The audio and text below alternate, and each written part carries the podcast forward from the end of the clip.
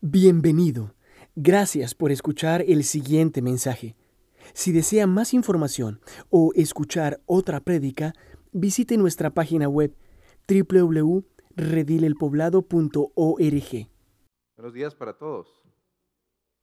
Quiero invitarles a tomar un momento para saludarnos. ¿Por qué no se ponen de pie y saludar a otra persona alrededor? Denle una bienvenida especial esta mañana, mañana de domingo. A los que nos están viendo, Dios los bendiga, bienvenidos. Esta es su casa. Los recibimos con los brazos abiertos para adorar juntos al Señor.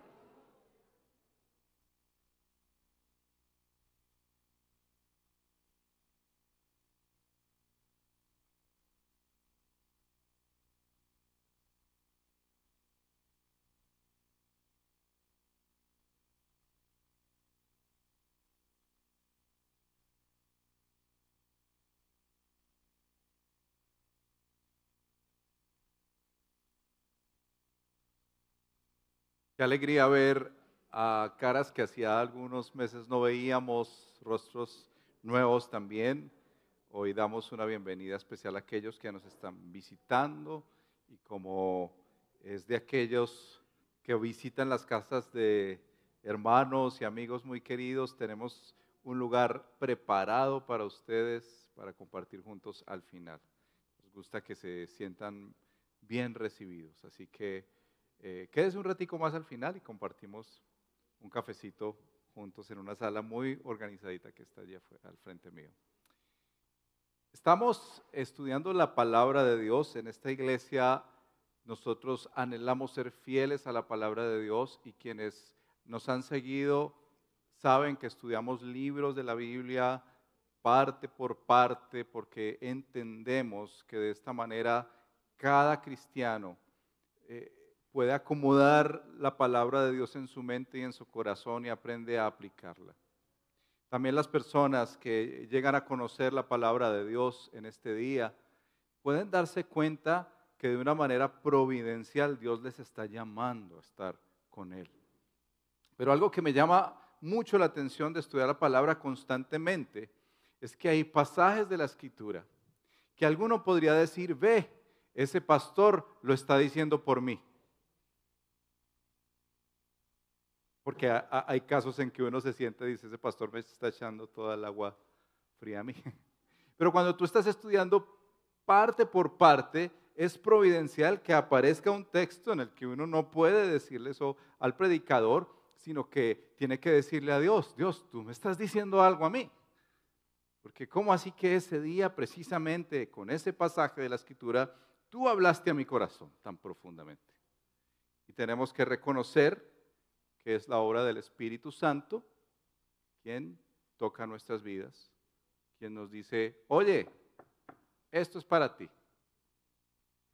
No es para tu compañero, no es para tu esposa, no es para tu esposo, sino para ti. Estudiando el Evangelio de Lucas, nosotros llevamos 12 capítulos el año pasado, imagínense, todo el año, domingo tras domingo, estudiando el Evangelio de Lucas, hacemos unos espacios para temas pastorales, temas urgentes que requiere la iglesia, pero desde que empezamos Lucas hasta el final del año pasado, terminamos en el capítulo 12 para entender cómo es que este escritor sagrado decide componer en orden las cosas que han sido ciertísimas entre los discípulos para un hombre llamado Teófilo. Si usted lee los versos iniciales del Evangelio, se dará cuenta que es un Evangelio compuesto para una persona, como si tú te sentaras con alguien que no conoce a Jesús y le dices, mira, te voy a hablar esto en orden. En este caso, pues, le envía un tratado a Teófilo para que entienda la fe, para que entienda el Evangelio. ¿De qué se trata esto que decimos una y otra vez? Es la salvación del Señor. Como les dije, pasamos 12 capítulos el año pasado. Hoy abrimos primer domingo de febrero. Por cierto, tendremos cena del Señor al final. Abrimos el capítulo 13. Nuestra oración como pastores y predicadores es que al final de este año podamos decir, hemos crecido más en entender el Evangelio de la gracia de nuestro Señor Jesucristo. Hemos crecido más en aplicar la palabra a nuestras vidas y hemos visto cómo Él nos ha hecho madurar en la fe. Nos hace sabios para la vida. Entonces, antes de leer el capítulo 13, los primeros nueve versos, quiero empezar mencionando lo siguiente. Vivimos en una era en que cualquier noticia que ocurra en un lugar distante de este mundo está a la orden del día. Tú en segundos te enteras de todas las desgracias que están ocurriendo en el mundo. ¿Sabías eso? Tanto como hace unas cuatro semanas estaba viendo las noticias, hice cuenta de cuatro barquitos que estaban en un río en Brasil y en un momento sorpresivo una roca se desprende y cae sobre dos de esas barcas y mata a diez personas que estaban paseando, sencillamente entreteniéndose, sin pensar que ese era su último día en este mundo. Y así una y otra desgracia, muertes de niños, caídas, enfermedades que son terminales, situaciones que golpean tan fuerte nuestras vidas cuando vemos en las noticias, leemos en nuestros celulares, las redes sociales se llenan de la desgracia de este mundo. Y yo quiero preguntarte a ti, ¿qué hace eso en tu corazón? Algunos de pronto comienzan diciendo, no, uy, qué miedo, uy, qué duro este mundo, terrible. Otros de pronto pueden interpretar de una manera dolorosa, pero así es, ah, es que se lo merecían. Se ha visto cuando, por ejemplo, muere alguien que ha sido evidentemente malo en su exterior en esta sociedad. Por ejemplo, si usted recuerda a uno de los ayudantes de Pablo Escobar que se pavoneaba aquí por la ciudad, de hecho uno de nuestros pastores un día se lo encontró en el ascensor, ¿qué sintió cuando murió? Y uno tiene que reconocer que en el fondo dice, ay, no me alegro. ¿Cómo es la frase? No me alegro, pero siento un fresquito. Como que en esta sociedad nosotros empezamos a decir los malos y los buenos. Y eso se lo merecía a él porque es que fue bien malo, ¿cierto? Ese cáncer se lo merecía porque es que fue supremamente malo. Pero ¿qué hacemos con personas que evidentemente han entregado su vida a Cristo, se han arrepentido y experimentan un cáncer? ¿Se ha hecho esas preguntas sobre la muerte? Porque ante la realidad de la tragedia, muchos de nosotros nos adormecemos. Que llegue rápido el momento del entretenimiento.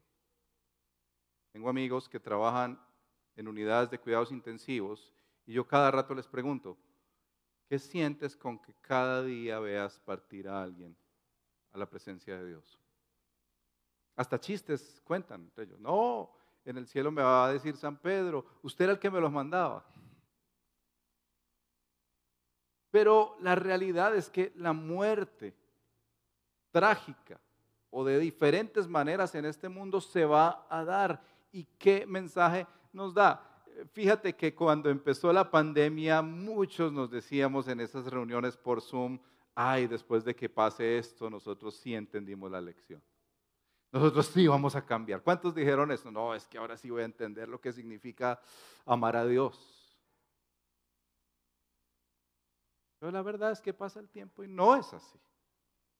Invitarles a leer una historia tan interesante con la que se abre este año el Evangelio de Lucas en la providencia de Dios, porque nos ayuda como a reacomodar todas estas situaciones trágicas que pasan en la vida, que han pasado que seguirán pasando, que tal vez toda esa tragedia que fue el virus nos ha dolido es porque dañó nuestros planes y no porque necesitamos revisar cómo está nuestra vida ante Dios. Veamos Lucas 9, versos, Lucas 13, versos 1 al 9. Y dice así. En aquella ocasión, estamos metidos en una situación aquí en la que desde el capítulo 12 Jesús se sienta a hablar con un fariseo a, a almorzar y sale de la casa y se llena una multitud y aquí entonces esa multitud se agolpa y sigue escuchando lo que Jesús quiere decir.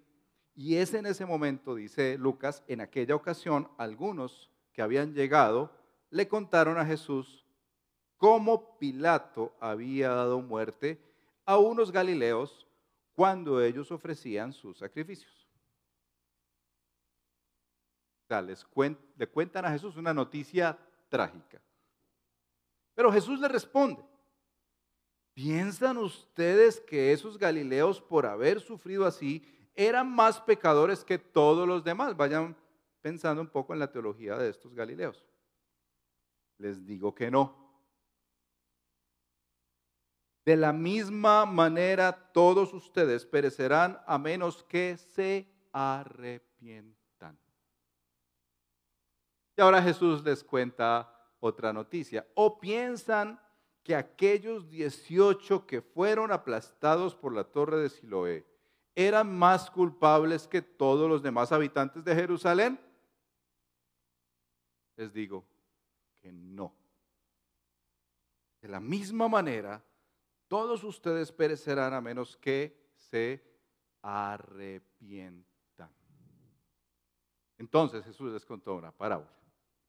Un hombre tenía una higuera plantada en su viñedo, pero cuando fue a buscar fruto en ella no encontró nada. Así que le dijo al viñador, mira, ya hace tres años que vengo a buscar fruto en esta higuera y no he encontrado nada, córtala. ¿para qué ha de ocupar terreno? Señor, le contestó el viñador, déjela todavía por un año más para que yo pueda cavar a su alrededor y echarle abono, así tal vez en adelante de fruto. Si no, córtela. Esa es la palabra del Señor para nosotros, Redil del Poblado, en este día. Padre, yo te pido desde ya que tú hables a nuestro corazón, Espíritu Santo. Tú eres quien convence nuestras vidas de pecado, de justicia, de juicio, que ninguno aquí, Señor, eleve tanto sus resistencias que deje de escuchar tu palabra, Señor. Oramos porque el redil del poblado sea una iglesia que entiende qué significa esta realidad del arrepentimiento como elemento importante en nuestra fe en Cristo. No dejes que nos escapemos, Señor, con maneras modernas de creer que esto no es para nosotros, porque sí es para nosotros, Señor. De hecho, Lucas le compone esto a Teófilo, pero a una iglesia también. Te pedimos, Señor, que hables a nuestra vida, que nos salgamos iguales en el nombre de Jesús. Amén. Y amén.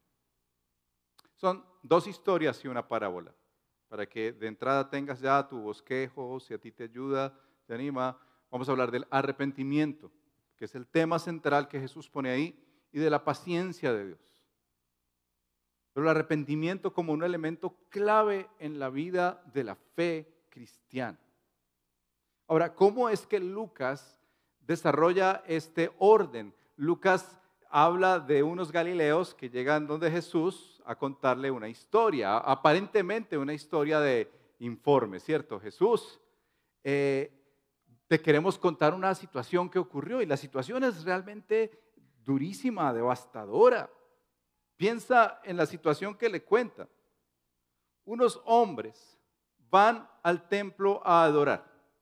Si tú has leído el Antiguo Testamento, sabrás que eh, la adoración en el Antiguo Testamento tenía que ver con sacrificios visibles. Por ejemplo, Si alguno había pecado de muchas maneras, tenía que llevar un corderito y sacrificarlo, pues el sacerdote lo hacía y ahí recibía el perdón de sus pecados.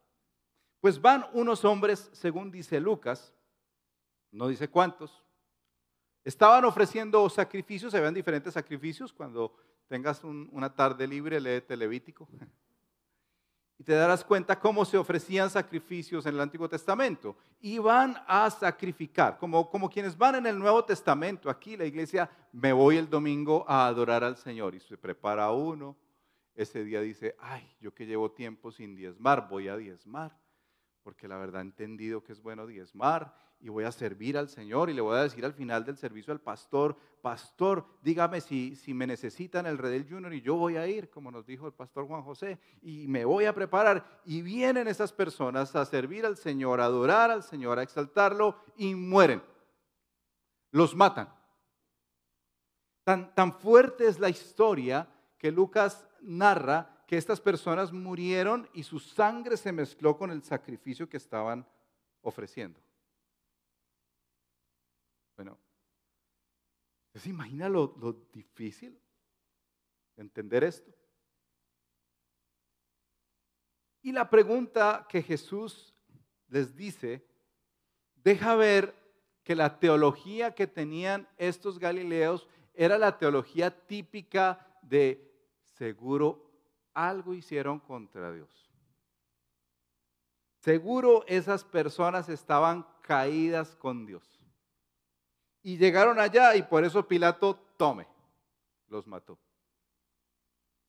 Usted no le pasa porque como, como seguidores de Jesús o quienes asisten a iglesias cristianas, tenemos que hacernos esas preguntas profundas que a veces uno dice, ve, ya a este sí le pasó eso, pero es que estaba mal con Dios. Esa persona estaba enredada en la vida, estaba metido con novios y con un montón de cosas y vea, estaba mal con Dios. Ellos asumen una postura teológica y su postura es, murieron porque eran pecadores. Jesús que entiende y que discierne todo, por eso la pregunta, ¿piensan ustedes? ¿Piensan ustedes que estos galileos, por haber sufrido así, eran más pecadores que todos los demás? ¿Y qué responde Jesús? Hmm. Les digo que no. Si su Biblia tiene los signos de exclamación, no se los dijo tiernamente, ¿cierto? Como, ay, yo te lo digo, Sarita, yo te digo que no. Les digo que no. Vehementemente, por la urgencia de lo que va a tratar, les dice que no que ellos no son más pecadores que todos los demás, que los pecadores somos todos. Y a mí me luce que la frase que ha acuñado mucha gente y el gobierno, los cristianos no la creemos. Los buenos somos más. ¿Has escuchado eso? ¿Crees eso? Porque creo que lo primero que hay que arrepentirse en este día de creer que los buenos somos más. Jesús deja en claro con esta historia que todos somos pecadores. Sea cual sea la muerte que te llegue y que me llegue, todos somos pecadores y todos moriremos. Como para empujar un poco más el tema, Jesús les dice otra historia que yo no sé si ellos la sabían, dice, o piensan que aquellos 18, Jesús estaba muy dateado, yo creo que él tenía una conexión ahí rápida para que le dieran las noticias, y le cuentan esta, él les cuenta esta noticia, 18 que fueron aplastados por la torre de Siloé eran más culpables que todos los demás habitantes de Jerusalén, una, una historia que como muchos de ustedes saben, en Roma los acueductos era importante, eh, ese sistema. Ellos casi prácticamente lo desarrollaron. Y una de esas torres servía para mostrarle a los romanos cuando pueblos enemigos les habían cortado el agua. Entonces, si no salía agua de esa torre, era que la habían cortado. Seguramente eran trabajadores, personas que de bien, personas que estaban ayudando a la ciudad a mejorar el acueducto, y en ese instante cae esa torre. ¿Y cuántos dice que murieron? 18. Y dice Jesús, ellos eran más culpables. Otra vez esa teología de creer que las desgracias y las cosas malas les pasan a otros, pero no a mí.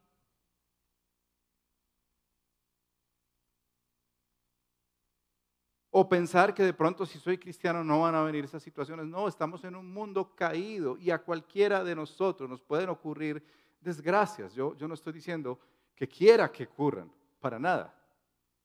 Pero sí estoy diciendo que pueden ocurrir.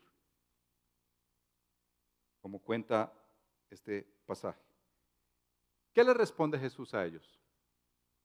Por segunda vez. Otra vez, les digo que no de la misma manera, todos ustedes perecerán y vuelve a empujar esa palabra a menos que se arrepientan. Y ya hablaremos un poco del tema del arrepentimiento. Pero la parábola que les compone Jesús, y vamos rápidamente a explicar ahí, la parábola que les compone Jesús tiene que ver con algo que era harto conocido para el pueblo de Israel. Hablar de la higuera es como para nosotros en la cultura costeña cuando uno canta debajo del higuerón.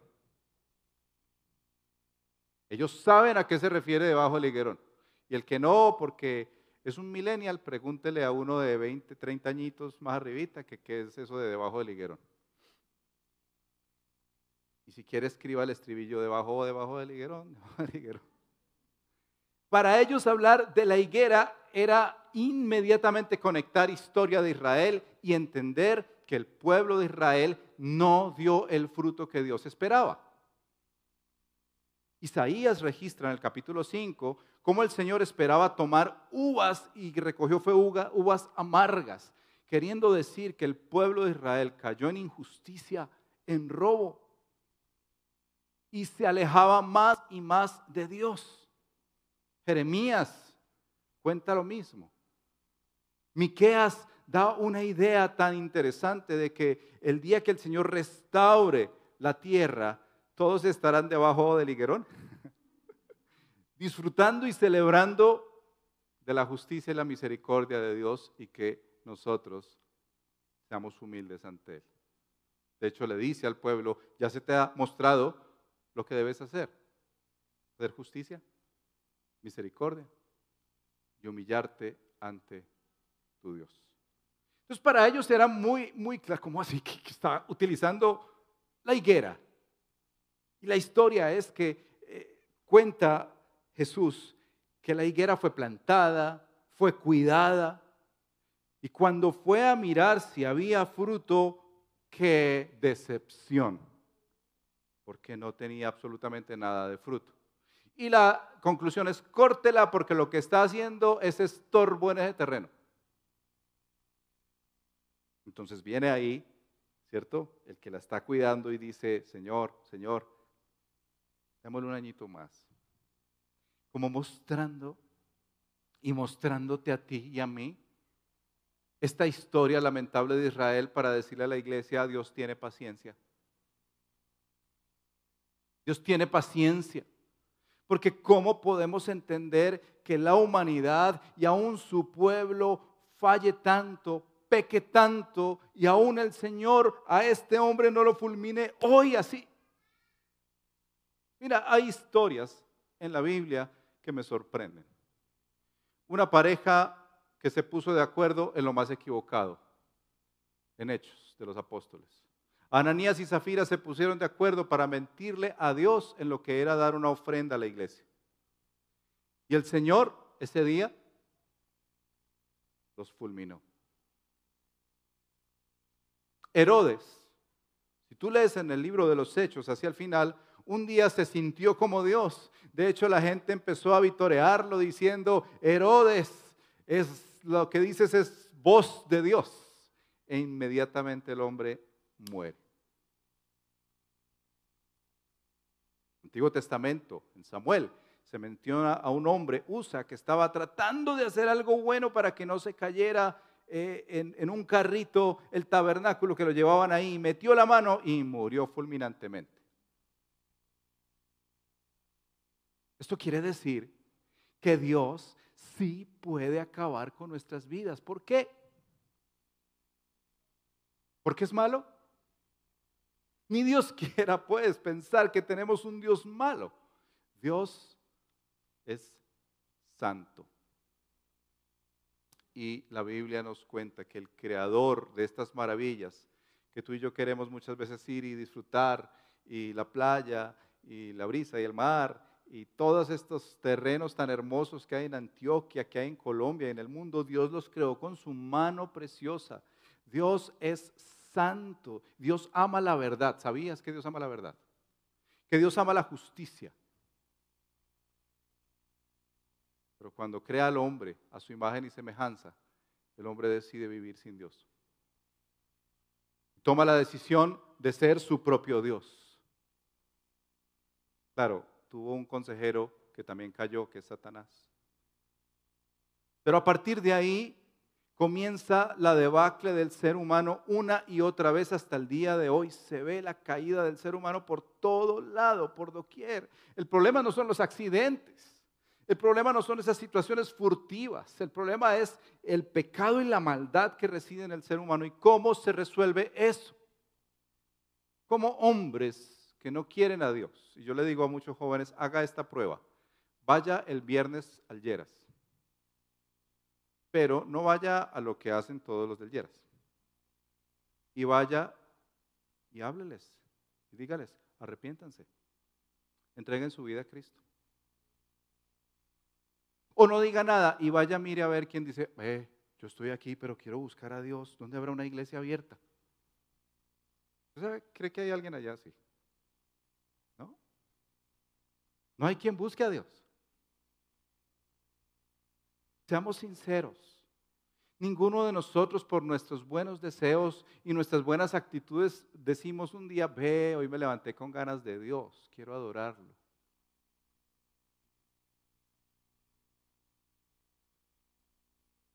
Solamente si Cristo Jesús, quien les está hablando a ellos ahí y a nosotros hoy, viene a rescatarnos entonces ahí sí el alma empieza a respirar, recibe aliento de vida y empieza a decir, uy, ahora sí quiero conocer a Dios y conocerlo más y disfrutarlo más y celebrarlo más y vivir para Él y servirle hasta que Él regrese y transforme todo esto. Antes no. Quiero decirte esto con mucho amor, pero con mucha verdad. Ni esas muertes ni las muertes que hemos visto estos dos últimos años.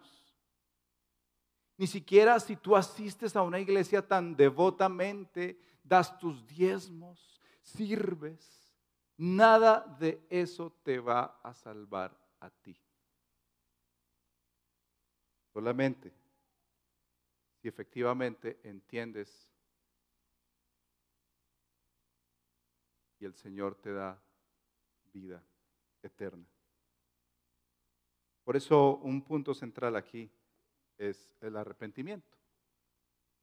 Y por eso Jesús no entra en esos líos de querer clarificarles si es que ellos eran más pecadores que otros, si ellos no debieron haber muerto ese día porque estaban adorando al Señor, o esos de la torre, es que estaban, quién sabe qué locura habían hecho el día anterior y por eso eh, eh, Jesús no se mete en esos intríngules de la vida ni trata de explicar esas cosas. Lo único que les dice el asunto es que en la paciencia de Dios, que es la, la higuera, la historia de la higuera, en la paciencia de Dios, tú necesitas arrepentirte porque no sabes el día en que caes muerto. El cuidado que tenemos nosotros cuando conocemos a Cristo es que no creemos entonces que hemos comprado un seguro y nada malo nos va a pasar, hermanos. Estamos en este mundo.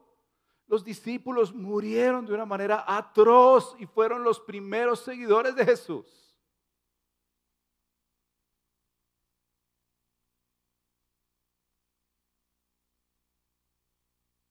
Entonces, ¿qué es esto?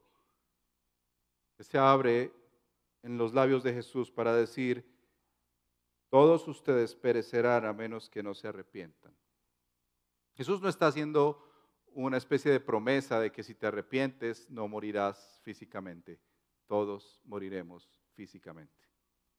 Pero Jesús sí está diciéndote que el arrepentimiento es un elemento importante para que al morir físicamente no mueras eternamente.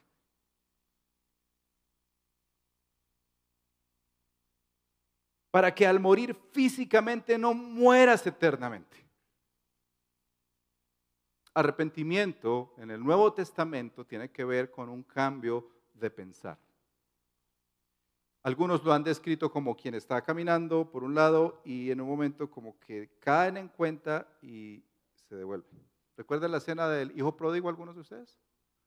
Estaba perdido en prostitutas, dice el texto, en alcohol y resulta comiendo de la comida de los cerdos y vuelve en sí. Esa expresión volver en sí es la expresión que empieza a abrirse para ayudarnos a entender qué es el arrepentimiento. Él vuelve en sí y dice, pero en mi casa hay unos empleados que comen mejor que yo.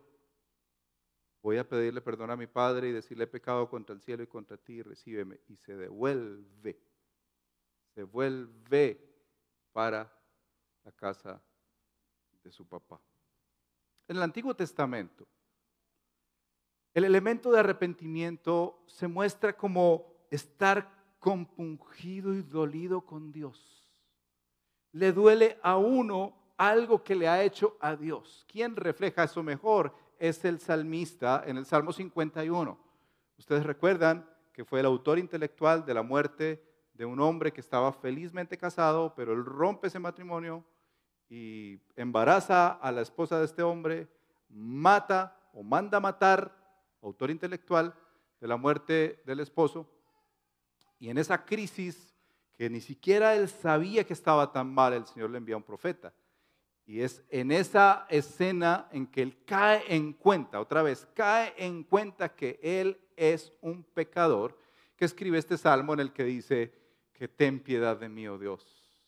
Los que lo hemos leído nos identificamos con David, diciendo, Señor, crea en mí un corazón limpio porque no lo tengo espíritu noble me sustente.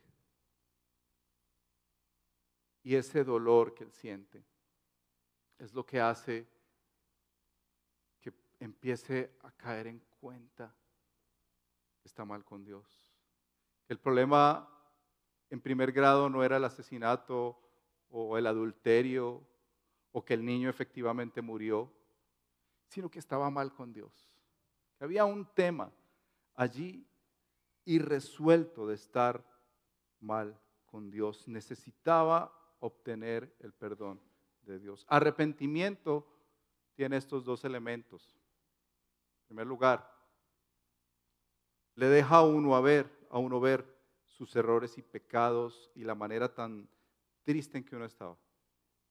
Pero le deja ver a uno a Dios y le deja ver a uno al Señor de una manera maravillosa a Cristo como nunca. Ay, ahora sí entiendo por qué Cristo vino a morir por mí. Ahora sí entiendo por qué es tan importante que yo reciba su perdón. Pero si tú eres de los que empieza a pensar, bueno, ¿cuál es el orden de la salvación? Primero viene que yo me arrepienta y después creer en Jesús. Yo quiero decirte que tengas cuidado en hacer matemáticas de la salvación.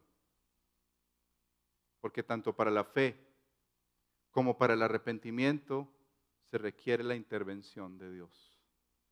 Dios te da la fe, pero Dios también te da el don del arrepentimiento. Y te da la capacidad de reconocerte hoy como un pecador, porque hermanos, seamos sinceros, ¿quién en el mundo tiene esa lucidez para decirle a una esposa, sabes qué? Yo he adulterado y estoy en malos pasos. Contrario, se va a esconder y se va a esconder y se va a esconder más y va a tratar de que nadie lo vea y tapa con otra mentira y con otra mentira y le, hace ver a otros que, que, que era como que estaba equivocada ella. ¿Por qué? Porque nadie en el mundo es capaz de reconocer algo, solamente si el Señor le da ese don del arrepentimiento. Estamos en esa página. Porque hay un peligro muy grande cuando nosotros sencillamente hablamos del arrepentimiento y no hablamos de la fe en Jesús. Y yo quiero mencionar esto rápidamente. Un autor expresó sobre los diferentes temas complicados que hay cuando nosotros hacemos énfasis en uno y no en el otro. Por ejemplo, si nosotros enfatizamos más el arrepentimiento y no la fe en Jesús, el arrepentimiento se convierte como, como primero ese, ese paso anterior a confiar en el Señor. Yo como que debo sentir primero un dolor y derramar las lágrimas que llenen los mares para luego entonces creer en Jesús. Y eso no es así.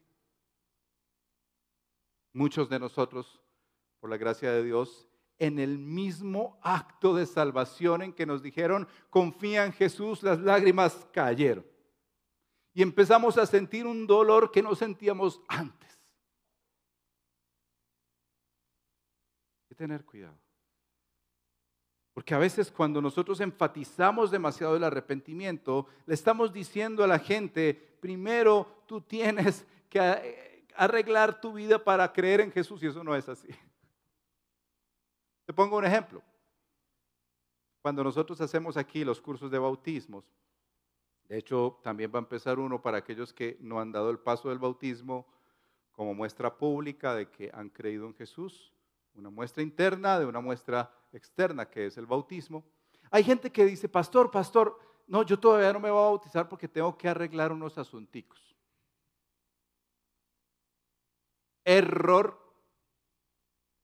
Uno cree en Jesús y entrega su vida al Señor y Él se encarga de esos asunticos. No existe un paso anterior para decir, yo me voy a componer con, con Dios, voy a arreglar todo esto para entonces creer y vivir una vida de fe van juntas. Pero si tú enfatizas, y esa es una de las preocupaciones que tenemos como pastores, solamente, oye, no, no, no, entrega tu vida a Cristo Jesús, Él tiene un hermoso plan para ti. No, no, conoce a Cristo Jesús y todos sus problemas se resolverán. Lo único que tienes que hacer es esta oración. Dile, Jesús, cambia mi vida, escribe mi nombre en el libro de la vida. Amén pero no mencionas ni le dices a la persona que tiene que arrepentirse de sus pecados. Tal vez muchos de nosotros y en iglesias que se están llenando estamos teniendo un concepto errado del Evangelio, porque es como, mira, cree en Jesús, pero no, Dios no te demanda nada a ti. Y de eso hay gente que escribe toneladas de cosas. Ay, pero tú, ¿por qué estás tan metido en esos pecados? No, es que estoy esperando a que el Señor me dé el querer como el hacer.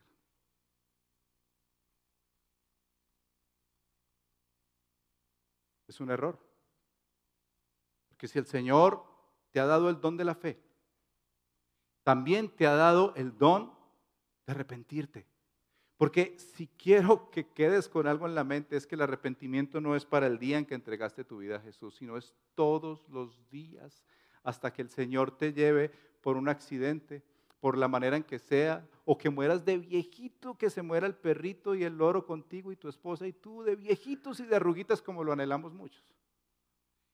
Ese día, que el Señor te llame, como empezamos a estudiar este, este sermón de Jesús, cuando el necio que empezó a construir graneros y pensó que iba a disfrutar y ese día el Señor le dijo, necio, hoy vienen por tu alma, que ese día nosotros podamos decir, Señor, gracias porque todos mis días, todos los días de mi vida, pude reconocer que yo era un vil pecador. Cuentan, seguro conoces esta historia de John Newton, el que le predicó el Evangelio a William Wilberforce en Inglaterra, quien eh, metió el proyecto de ley para la abolición de los esclavos, que él empezó a perder la memoria. Y en sus días finales, alguien le preguntó, ¿qué es lo que más recuerdas? Y él dijo, solo recuerdo dos cosas, que yo soy un vil pecador. Y Cristo es un poderoso Salvador. Todos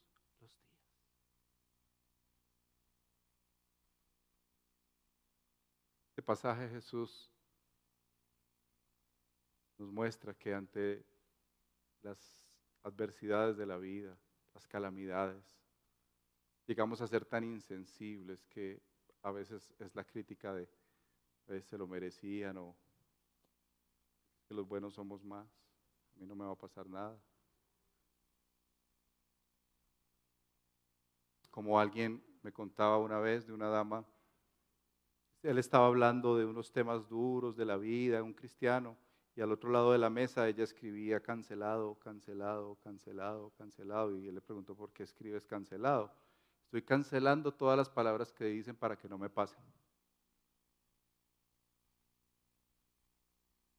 No ocurre, hermanos. Arrepentimiento es el don de Dios para que tú y yo nos entreguemos a Él y reconozcamos nuestros pecados. Si no me crees, este era el mensaje que una y otra vez en el Nuevo Testamento registraban los hombres más maravillosos que esta vida ha dado y el primero Jesús. ¿Recuerdas a Juan el Bautista? Él decía en su predicación, en aquellos días vino Juan el Bautista predicando en el desierto de Judea diciendo, arrepiéntanse porque el reino de los cielos se ha acercado.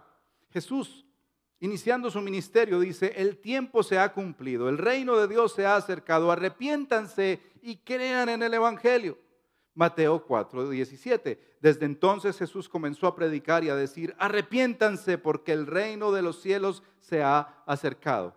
Mateo 11, 20, cuando el Señor ve a su pueblo, dice, comenzó a reconvenir a las ciudades, donde había hecho muchos milagros porque nadie se había arrepentido. Y les dice, ay de ti Corazín, ay de ti Bethsaida, porque si en Tiro y en Sidón se hubieran hecho los milagros que han sido hechos en vosotras, también, ah, que se hubieran arrepentido en silicio y en ceniza. Lucas 15, 7, que vamos a llegar allá. Les digo que de la misma manera habrá más gozo en el cielo por un pecador que qué.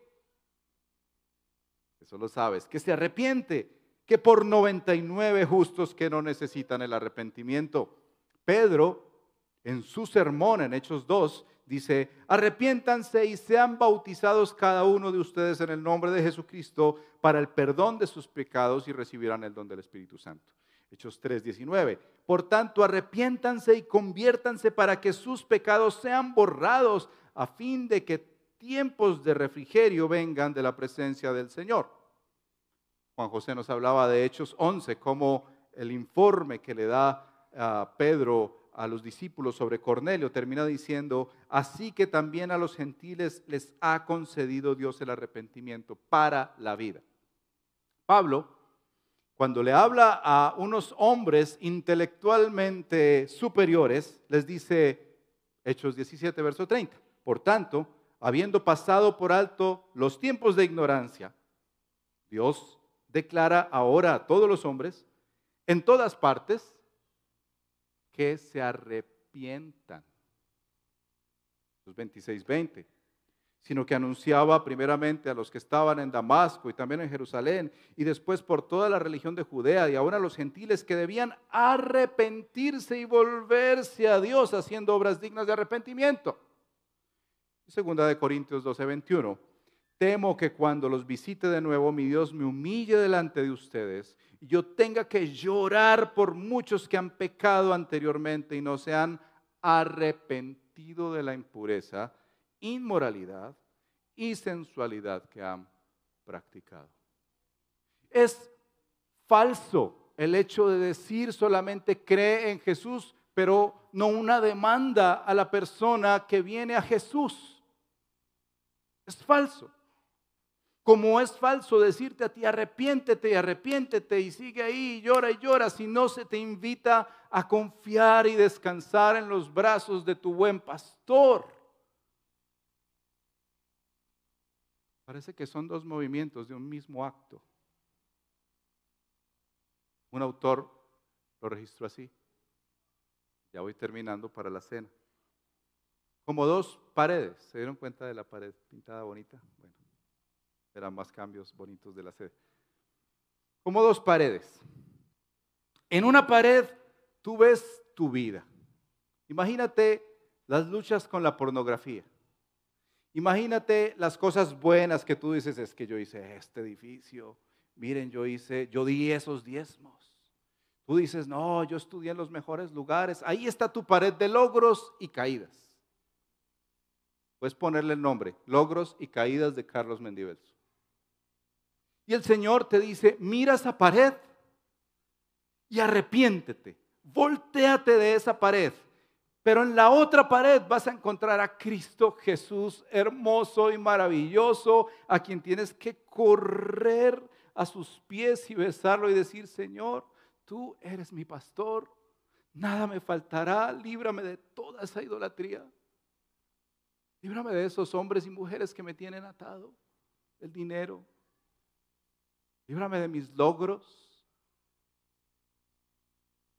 Y quiero cantar como la canción, he decidido seguir a Cristo, he decidido seguir a Cristo, no vuelvo atrás, no vuelvo atrás. Tras el mundo, Cristo adelante. Atrás el mundo, Cristo adelante.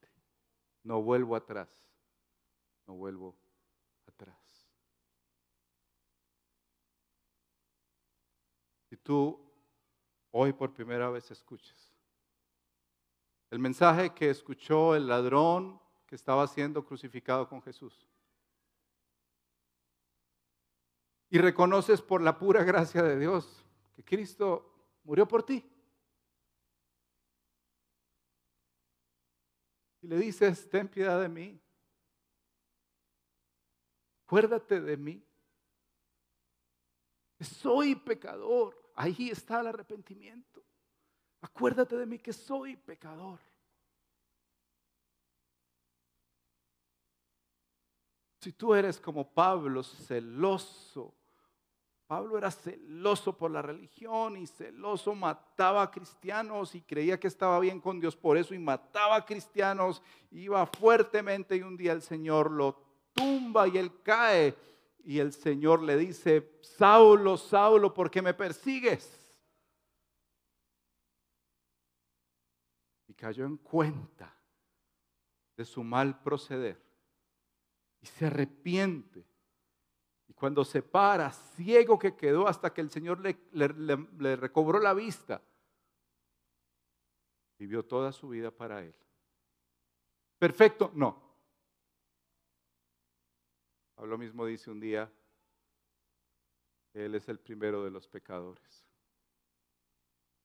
Pero por la gracia de Dios soy lo que soy. Si tú has recibido un evangelio a medias, quiero decirte, hoy es el día no esperes. Tal vez no hay tiempo, tal vez una desgracia, tal vez un accidente, una situación viene con tanta fuerza que no te va a dar tiempo si tú eres de los que dicen, no, no, no, pastor, déjeme vivir mi vida cuando sea viejito. Tú no sabes si es este el día. Yo no lo sé, tal vez es mi última predicación y la próxima semana estarán diciendo, ve, Carlos, como estaba hablándonos ese domingo. Pero sí te quiero decir que si no estás muerto, es lo que la Biblia dice que merecemos por el pecado, no abuses de la paciencia de Dios. Arrepiéntete de tus pecados. Confía en Jesús. Entrégate a Él. Vive una vida para Él. ¿Para qué engañarte y engañarnos si estás yendo a lugares que aparentemente son eh, lo que te dejan ver que eres como cristiano, porque vas a una iglesia, porque haces cositas, si no has experimentado esto que es desde el interior, como decía Juan José, el arrepentimiento es algo que ocurre desde el interior. Martín Lutero entendía esto y lo menciona tan fuertemente, el arrepentimiento es algo que ocurre internamente, pero se debe ver en el exterior. Hombres piadosos que escribieron confesiones de fe como esta de Westminster, también mencionan que el arrepentimiento, mediante el arrepentimiento, un pecador movido no solo por la visión y sentimiento del peligro, sino también por la inmundicia y odiosidad de sus pecados, ya que son contrarios a la naturaleza santa y la ley de Dios, y al comprender la misericordia de Dios en Cristo para con los arrepentidos, se entristece a causa de ellos y los aborrece de tal modo que renuncia a todos ellos y se vuelve hacia Dios, proponiéndose y procurando caminar con Él todos los días de su vida y andar en todos sus mandamientos. Arrepiéntete de tus pecados. Confía en tu buen Salvador. Cierra tus ojos y respóndele al Señor. Mucho que tenemos que decirle hoy al Señor antes de pasar a la cena. A veces hay que arrepentirse de lo buenos que somos. Si tú eres un cristiano que lleva meses o años sin arrepentirse, este es el día agradable del Señor. Toma un momento. Respóndele al Señor.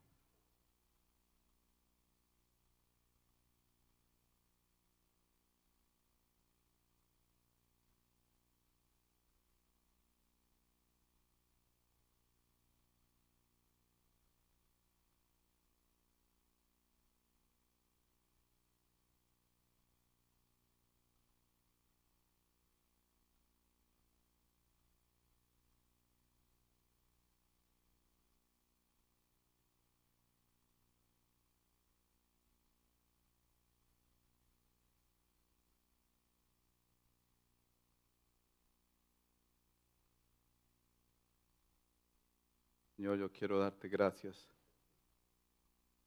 porque hoy me muestras no solo tu misericordia, sino tu paciencia.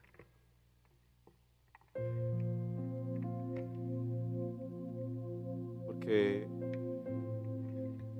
no hay nada, Señor, que yo pudiera decir o hacer para presentarme ante ti y decirte, Señor, yo, yo merezco esto, más tiempo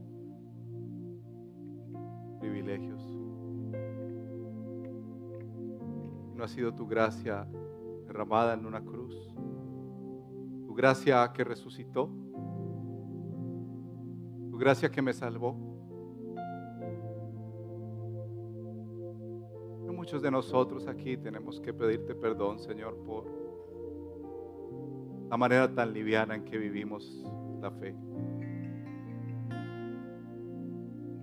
que aparentemente es como si los buenos fuéramos más la iglesia cristiana, el buenismo que llama un pastor.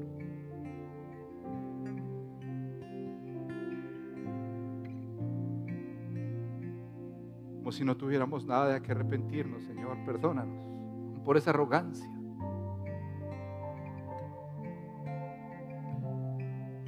Perdónanos, Señor, cuando confiamos más en nuestros logros, en el dinero tener una iglesia en este lugar de la ciudad.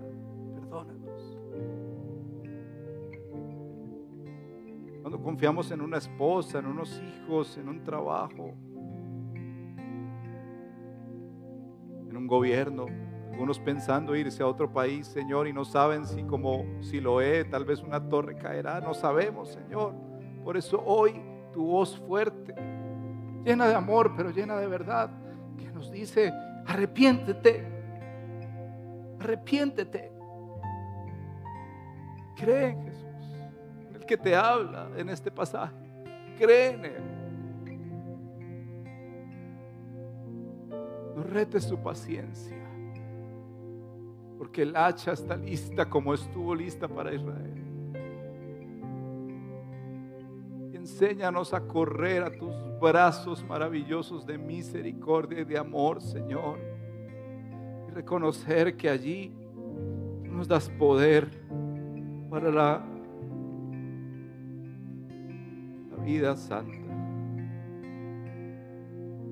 Poder, Señor, el fruto de tu espíritu para vivir una vida entregada a ti.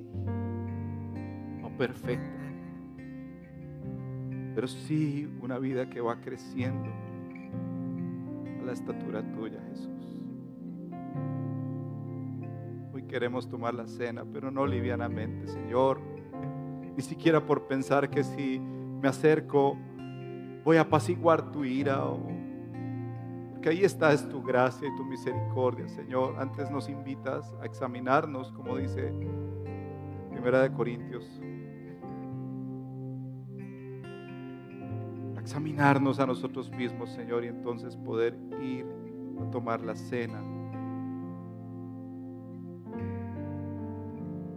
Nos recuerda que nos arrepentimos que hay una gracia preciosa y especial, Señor, para salvarnos, para sanarnos, para perdonarnos. Hoy es el día agradable tuyo, Señor. Hay perdón para todo aquel que se arrepiente y cree en Jesús. Amén. Esperamos que este mensaje haya sido de edificación para su vida. Si desea más información, sobre nuestra comunidad, visítenos en nuestra página web www.redilelpoblado.org.